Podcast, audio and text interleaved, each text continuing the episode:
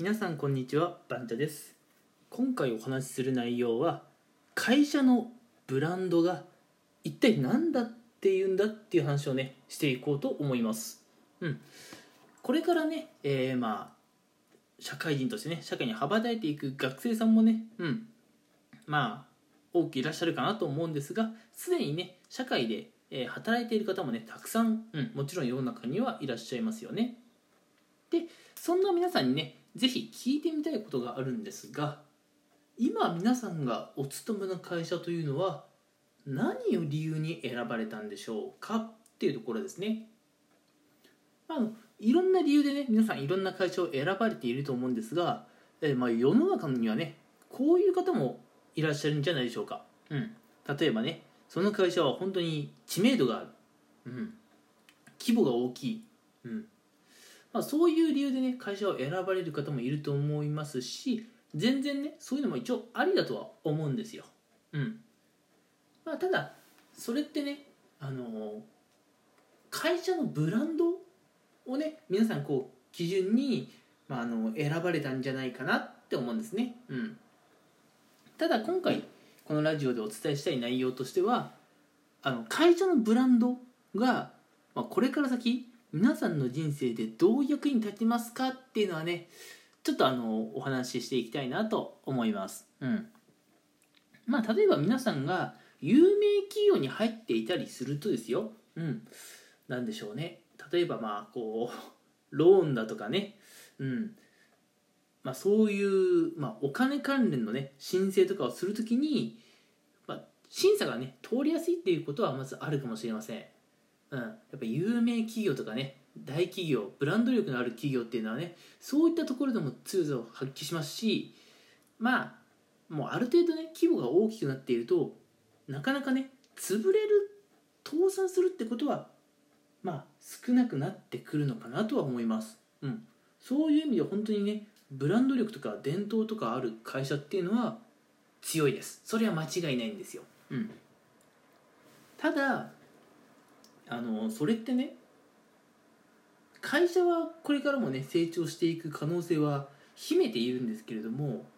その会社で働く社員一人一人がね、えーまあ伸びていけるかというかね成長していけるかっていうと実は話が違うんですよね。うん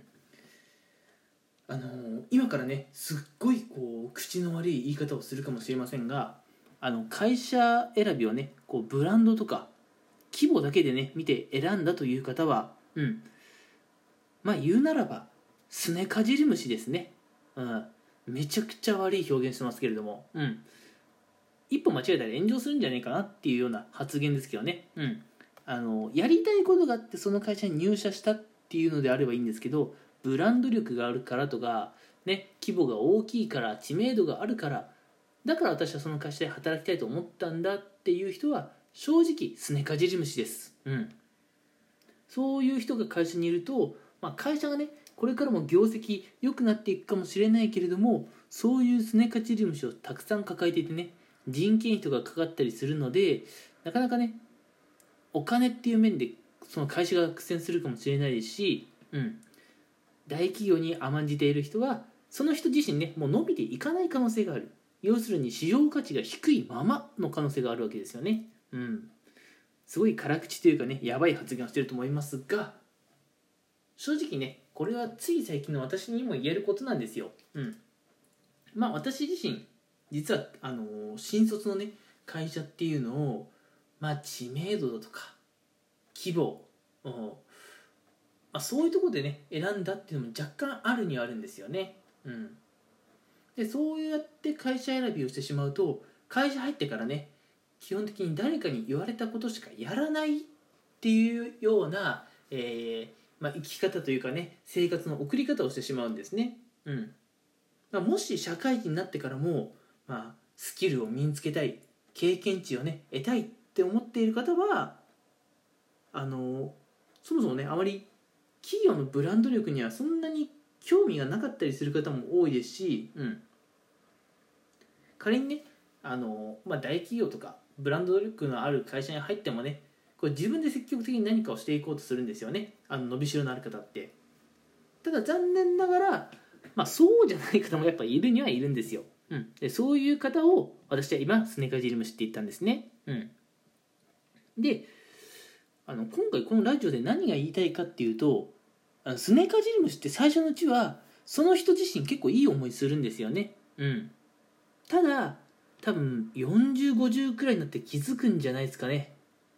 俺の人生って何だったんだろうって。うん。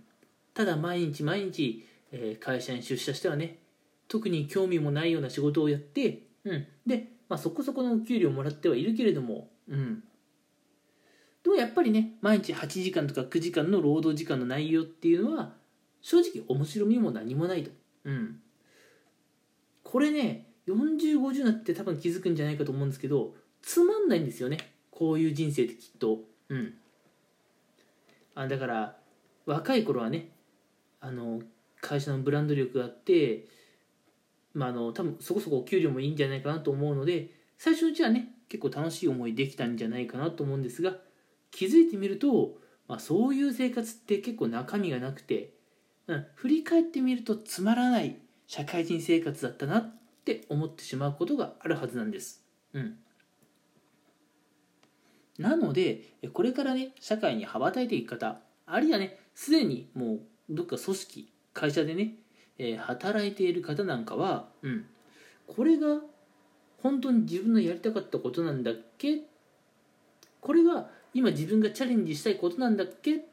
ていうのは常に常にね考えてもらえるといいのかなと、うん、いやこれこういったことをね毎日考えてるとあの皆さんね自分の人生迷わなくて済みます。うん。なんかただただ会社に行ってただただ上から言われた仕事をやってでそれでなんかそこそこ安定した給与をもらっているっていう生活にね満足してしまうと正直消える信号です。うん。後で自分の人生ちょっとつまんなかったなって取り返しのつかないことになってしまうかもしれません。ということで今日はねあのちょっと過激な 発言もあったかもしれませんが、えー、会社をね、まあ、ブランド力とかだけでね選んでしまうような、えー、方は残念ながらスネカジリムシって呼ばれる分類の人たちで、うん、